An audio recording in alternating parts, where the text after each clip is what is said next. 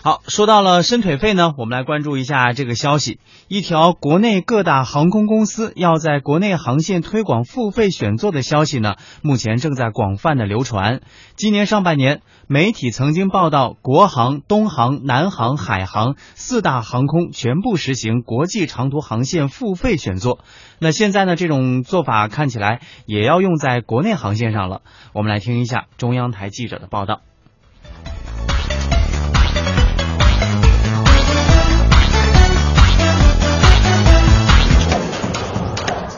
有机票代理商透露，其实国航早就在某些国内航线也实施了付费选座。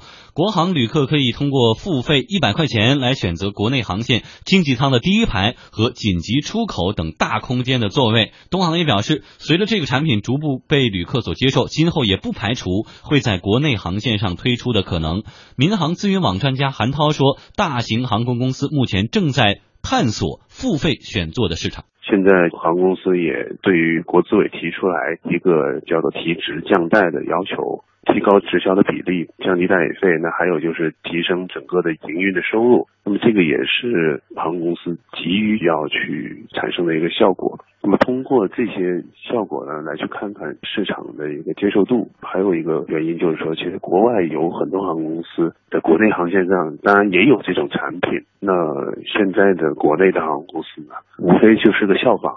试一下，看看我们在国内是否也可以这么做。之前国内推出付费选座的主要是低成本的航空公司，比如说春秋航空就拥有国内最精细的选座费的收费标准。在国际航线上，如果网上选座，经济舱第一排一百三十元，第二排是八十元，呃，经济舱的前部五十元，紧急出口七十元，经济舱后部是二十元。如果通过柜台选座呢，价格会更贵一些。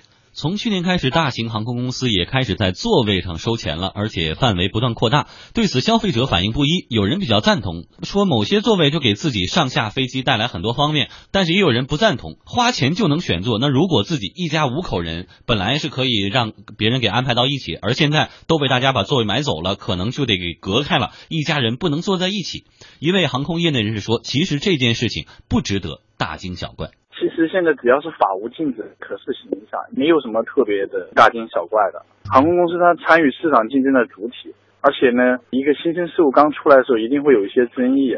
如果确实有不合理的地方呢，比如说市场对它不认可，我相信呢，企业它也会慢慢的去改正。如果它有合理的地方，有市场又没有违反法律的话。没有违反规则的话，那么就是能够生长下去，就能够发展起来。现在呢，大部分的航空公司推出的付费选座呢，都是经济舱的第一排以及紧急出口位置。今后是否会有更多的座位加入到不掏钱就难选到的行列呢？有人猜测，经济舱第二排到第十排的可能性最大。这个区域飞机的颠簸晃动是影响较小，而且下机呢比较方便。国航在多条国际航线上，经济舱第二排到第十排已经被纳入到付费选座的范围，收费一百。块钱这件事情如果继续发展下去，以后所有靠窗和所有靠过道的座位都可能被纳入择位费的范围内吗？民航资源网专家韩涛认为这不太可能。飞机上空间有限，呃，基本上比较好的位置就是在前排，属于就是上飞机和下飞机比较方便。快速的下机也是很多客人的一个需求，这个是一个。另外一个呢，就是乘坐的空间的宽敞。那宽敞呢，指的是前后的间距，往往是在紧急通道或者是第一排，它的间距相对宽一些。那么如果说像靠窗啊，或者是其他的位置呢，可能呃一个飞机上面其实靠窗的座位还是挺多的。那如果都拿出来要付费的话呢，实际上可能真正付费的人就不多了。有律师就说啊，机票款项付完之后再收取这个区域选择费，其实是在变相提高机票的价格。民航法专家张启怀说，付费选座涉嫌侵犯了旅客的相关权益。因为我选好位置，你给我的这个多交钱，这是可以的。但是呢，机上的座位它是有限的。你比如说一百个座位，那么选择好的座位的这个机遇啊，就由于他卖这个价格高价，就把别人的选择好的座位的依据就给他剥夺了，实际上就侵犯了别人的相关权利了。民航资源网专家韩涛表示不能认同这个观点。这个应该不算了。其实这个跟订酒店、订机票是一样的。比如说你在春运呢或者旺季的时候。那实际上大家都去买票，也是先来先得的一个原则吧，很难说真的是侵犯。很多航空公司在超售的时候，他会将经济舱的旅客免费升舱升到头等舱。那这个时候其实也是一个不确定性的因素，导致了给他一个权利。那原来我付费买了头等舱的客人，他也不能说他的权利受到了侵犯。你为什么让经济舱的客人升舱到这里了？航空业内人士也觉得说，其实就是应该是先到先得，谈不上侵犯谁的权利。您比如说，您去买一房子，人家先把定金给出了，人家说我跟他商量好了。你就晚一分钟都不行了。我们买火车票不也这样吗？买什么不都是这样吗？但是我觉得这个没有什么好讨论的。我们在网上购买一个东西，人家会要求你半个小时之内支付，如果不支付的话，他给你取消了。这种座位肯定也是这样，不太可能出现一种情况，就是说我也订了这个座位，然后您也订了这个座位，结果呢就是我刚买完，然后您您去买，您那没有了，然后你就怪我，那不可能。这个东西只能怪你自己不提前去把这个钱付了嘛。嗯，对于这个伸腿费以呃伸腿费以及类似的这种收费啊，曼斯你怎么看？我不是元芳哈，其实我觉得还是有点不合理。嗯，因为就像嗯公共汽车一样，就是我们买了票上了车，就是至于哪块有座位啊或者什么，这都是其实随机性是很大的哈。当然运气。对，那那你这个机票或者说是火车上面的座位，其实大家在一个舱里。这个位置是一样的价钱，那你的顺序，你的座位号，也就是说，呃，先来先得，按照顺序就这样排着卖的。但是你你非得要弄一个三六九等出来，其实我觉得这不免是商家为了多赚钱的一种噱头。嗯啊，我在想这种观点呢，可能代表了很多人啊，就是不患寡而患不均。就是大家可以，呃，就是有资源有限的是可以接受的，但是不能够说有限的资源你没有平均分配。对，啊，我在想是不是可以这样？嗯，就是。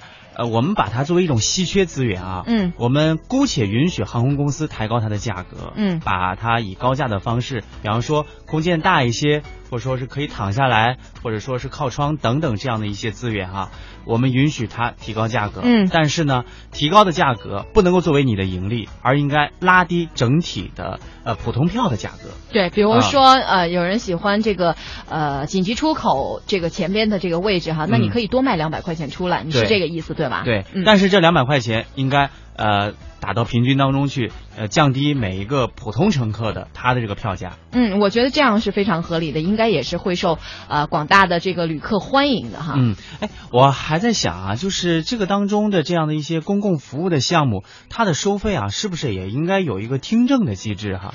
比方说，我刚才有这样的一个观点，当然我只能代表我的个人观点，但是我相信我的这个呃观点也能够代表一部分消费者的观点。嗯，是不是可以通过一个听证的机制，让更多的这个乘客参与到这个机票价格的定制当中去？这样的话，也许更能够有利于航空公司和。乘客之间达成一种共识。嗯，我发现可能谢哲他真是一个就是想问题比较全面的人哈。我觉得他这个机制啊，就跟政府呃实实行一些新的政策之前，需要采取一些听证哈，采纳一下老百姓的意见。我觉得这样确实是非常好的。因为虽然说这种航空公司它都是企业的性质，它并不是政府的机构，但是我想现在随着人们这个走出自己的家门越来越多这种行为，那么航空公司实际上。它也是实实在在的和老百姓之间产生了非常紧密的一个联系，嗯，所以我觉得这样的呃机制也可以让他们为百姓更多更好的服务。